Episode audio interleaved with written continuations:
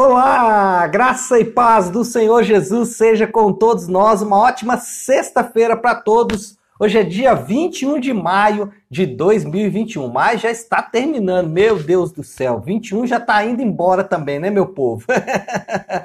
mas glória a Deus, né? Bom estarmos aqui juntos mais uma vez para o nosso devocional.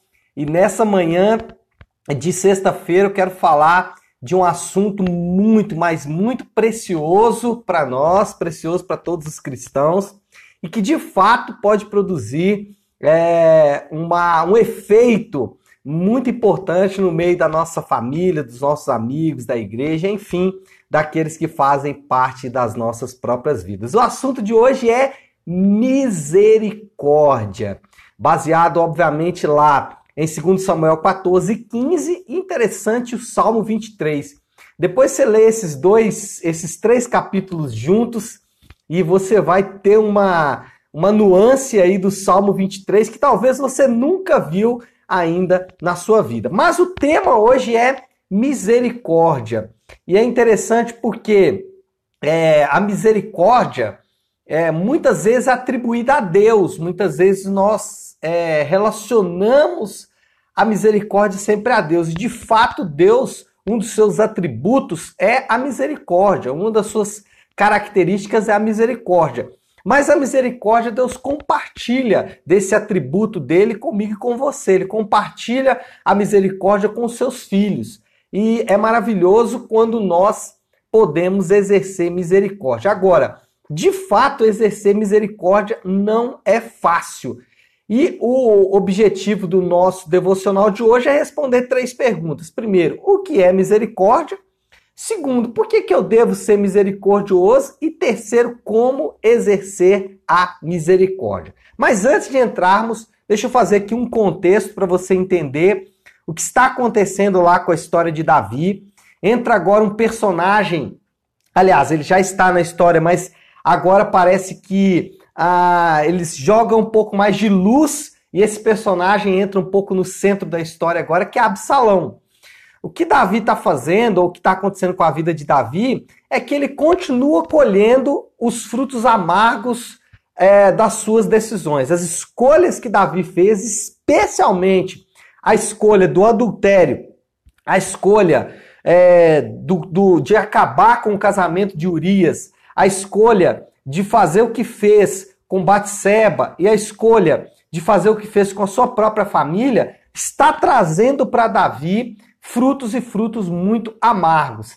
Aí, agora nesse capítulo 14, 15, apesar de perdoar o seu filho, olha só, Davi perdoa Absalão no capítulo 14, Absalão assassinou o seu irmão, era um cara perverso, fez tudo pelas costas de Davi, Aí Davi ainda perdoou e perdoou exatamente porque Davi, apesar de não viver no período, no Novo Testamento como nós vivemos, conhecia muito bem a graça de Deus. Então Davi exerce a misericórdia, exerce graça sobre a vida é, de Absalão. Ainda assim, Davi é, tem que lidar com a traição, mesmo tendo perdoado.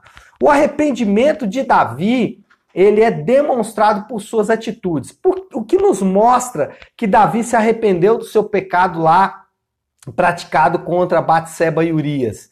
O que mostra para mim para você que Davi se arrependeu é as suas atitudes. Davi, ele perdoou alguém, no caso Absalão, porque ele sabia que Deus tinha perdoado ele. Então, arrependimento demonstrado por atitudes, e é isso que nós vamos enxergar aqui na vida de Davi. Nesse caso, a atitude que Davi demonstra é a misericórdia com Absalão. E aí nós entramos agora, né, quando a gente se depara com a misericórdia de Davi com Absalão, mesmo Absalão tendo feito tudo o que fez com ele, matado seu filho e agora cometido traição contra ele, Absalão tenta tomar o trono de Davi. É, diante dessa atitude de misericórdia de Davi, nós temos que aprender um pouco mais sobre a misericórdia. E aí nós entramos de fato aqui no nosso devocional, respondendo primeiro, o que é misericórdia? Porque foi o que Davi fez com Absalão. Misericórdia, grosso modo, para definir de forma muito simples, muito objetiva, Misericórdia é expressar amor e compaixão com quem não merece. Anote isso, eu vou repetir. Misericórdia é expressar amor e compaixão com quem não merece. Isso é misericórdia. Olha só o que está no capítulo 14, versículo 14. Veja bem esse texto aqui. Que teremos que morrer um dia é tão certo como não se pode recolher a água que se espalhou pela terra.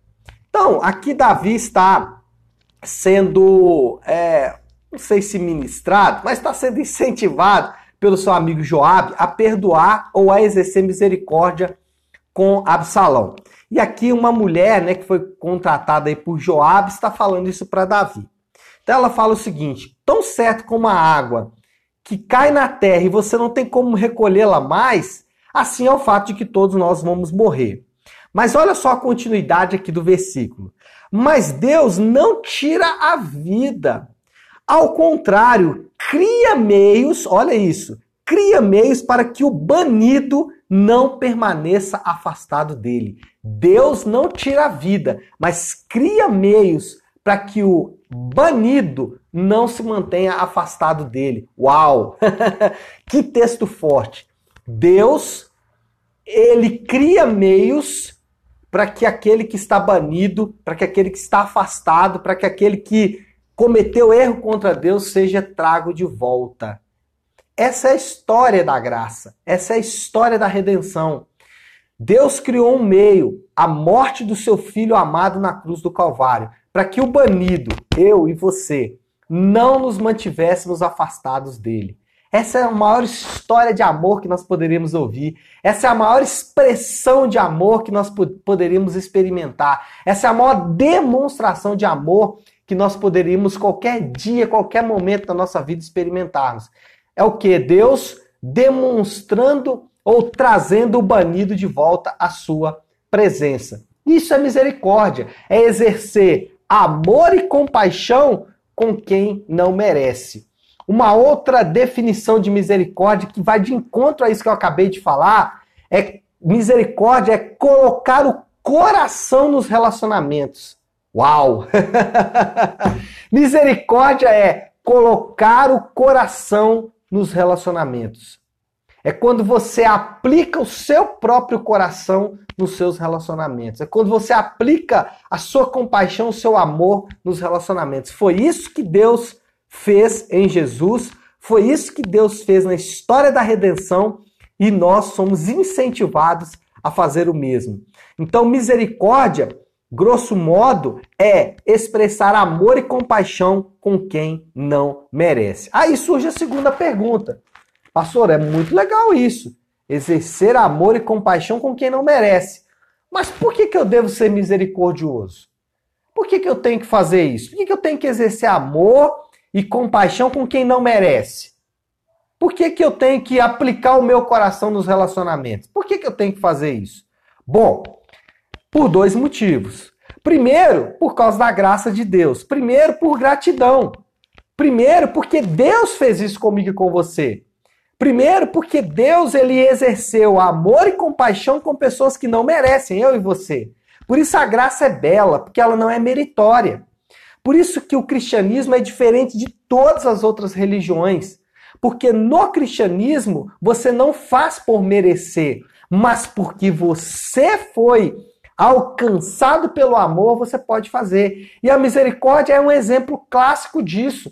Por que, que eu devo ser misericordioso? Porque Deus foi misericordioso comigo. Acabei de ler o texto aqui que fala sobre isso, que Deus ele não deixa o banido afastado, que Deus não deixa aquele que o traiu afastado, mas ele o traz de volta à sua presença, ele o traz de volta ao seu amor. Então, por que, que você deve ser misericordioso? Porque Deus foi misericordioso com você. Em grande medida, nós não temos o direito de não sermos misericordiosos, porque nós fomos alcançados pela misericórdia de Deus e sem mérito nosso. Então, por que, que eu devo ser misericordioso? Primeiro, por causa da graça de Deus. Segundo, porque misericórdia é um ato de inteligência. ser misericordioso é ser inteligente. É, misericórdia, preste atenção nisso que eu vou dizer para você. Preste muita atenção, muita atenção, porque isso fala muito ao nosso coração. Misericórdia é melhor do que vingança. Misericórdia é melhor do que vingança. Talvez você ache que vingança é gostoso. Talvez você já tenha experimentado o gostinho da vingança. Já ouviu aquelas expressões, vingança é um prato que se come frio, é, aquelas expressões, né, que parecem boas, né? Talvez você já experimentou a vingança. E aí você fala, não, não sou uma pessoa vingativa. Bom, quando você não exerce perdão, ou você, aliás, vou até refazer a fala aqui. Você tem dois caminhos, ou você perdoa ou você vai para vingança. Quem não quer perdoar, ele está optando pela vingança. É natural, é comum isso. E não pense você que você é mal por isso. É a natureza humana se manifestando. E talvez você já teve esse prazer. E a gente é muito. E com as redes sociais hoje ficou fácil, né? É, comer o prato de vingança. Porque você abre as, as mídias sociais de alguém e você vê aquela pessoa se dando mal, você fala. Ah, eu sabia! E a gente se sente bem com isso. Mas eu vou dizer algo para você. A misericórdia é melhor do que a vingança. Quando você olha para aquela pessoa que te fez mal e aquela pessoa está prosperando e você se sente bem com isso, você vai ter uma sensação que é muito, muito maior do que a vingança. Eu não estou dizendo que é fácil. Eu estou dizendo para você que existe um caminho excelente. Existe um caminho melhor, que é o caminho da misericórdia. É quando você olha para a pessoa que te fez mal e você consegue de derramar amor e é, compaixão, mesmo sabendo que aquela pessoa não merece, mesmo sabendo que aquela pessoa às vezes nem é digna. É, misericórdia é melhor do que vingança. Então, por que, que você deve ser misericordioso? Primeiro, porque Deus foi misericordioso com você Segundo, porque misericórdia é melhor do que vingança. Agora, aqui cabe uma advertência, que você tem que ficar atento a essa advertência. Nem sempre seremos recompensados por exercermos misericórdia. Vou repetir. Nem sempre você vai ser recompensado por exercer misericórdia. Não é porque você foi misericordioso que vai ter uma recompensa a matemática não é tão simples assim. Às vezes você vai ser misericordioso e a pessoa não vai ser misericordiosa com você, ou não vai ser misericordioso com o outro. Por que, que você. É, onde você ganha em ser misericordioso? Você ganha em obedecer a Deus e a sua palavra. Bom, em terceiro lugar, como ser misericordioso? Aí é muito simples. Em primeiro lugar, Somente um coração arrependido pode exercer misericórdia. Como você vai ser misericordioso? Primeiro, arrependendo-se. Não existe misericórdia sem arrependimento. Alguém disse uma coisa e eu tenho uma tendência a concordar. Alguém disse que nós construímos modelos mentais. Aí você pode é, falar que isso é ciência ou não, não importa. A, a, o ponto aqui é partir de um pressuposto de que nós construímos modelos mentais, tá? Arrependimento é exatamente resetar os modelos mentais. Arrependimento é exatamente você, em vez de colocar a culpa daquilo que modelou a sua mente no seu pai, nos seus familiares, na sociedade, etc e tal, você falar, não, o problema não é quem é, é, construiu esse modelo mental na minha vida. Não importa. O, o problema é que eu cometi os meus erros e eu preciso me arrepender. Davi, ele não colocou a culpa em ninguém pelo seu pecado. Ele falou: Eu pequei contra Deus. O Salmo 51 é o salmo do reconhecimento do pecado de Davi. E ele falou: Eu pequei contra Deus. Então, só exerce misericórdia quem é arrependido, porque aquele que arrepende encontra a misericórdia de Deus. E quem encontra misericórdia de Deus pode devolver misericórdia. Muitas vezes nós não perdoamos ou não exercemos misericórdia porque ainda não nos arrependemos, porque ainda não desfrutamos da misericórdia de Deus. E em segundo lugar, você é misericordioso confiando na misericórdia de Deus. E aí, esse é o ponto para fechar. Você exerce misericórdia, como você pode exercer misericórdia? Confiando que Deus foi misericordioso com você.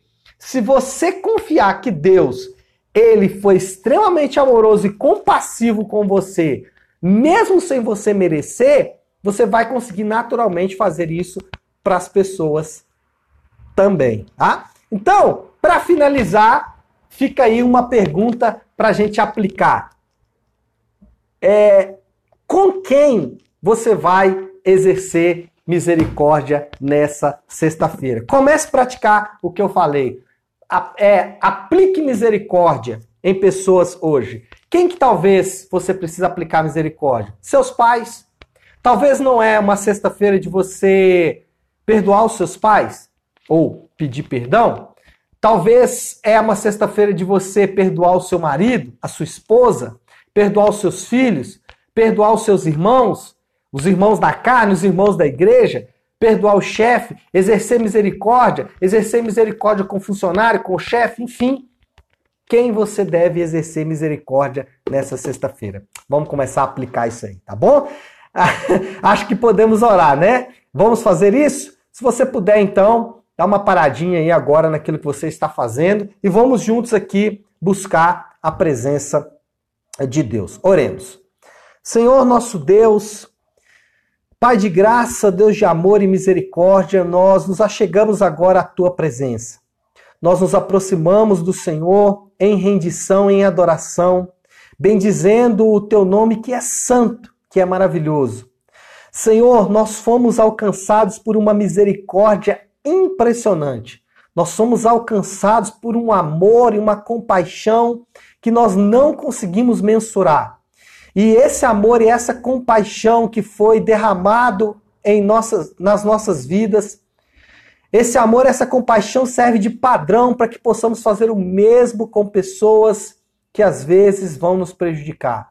Que nós possamos, meu Deus, aprender com a tua palavra, sermos misericordiosos com quem nos faz mal, com pessoas que não merecem a nossa misericórdia, com pessoas, Senhor Deus, que às vezes nós não queremos nos relacionar.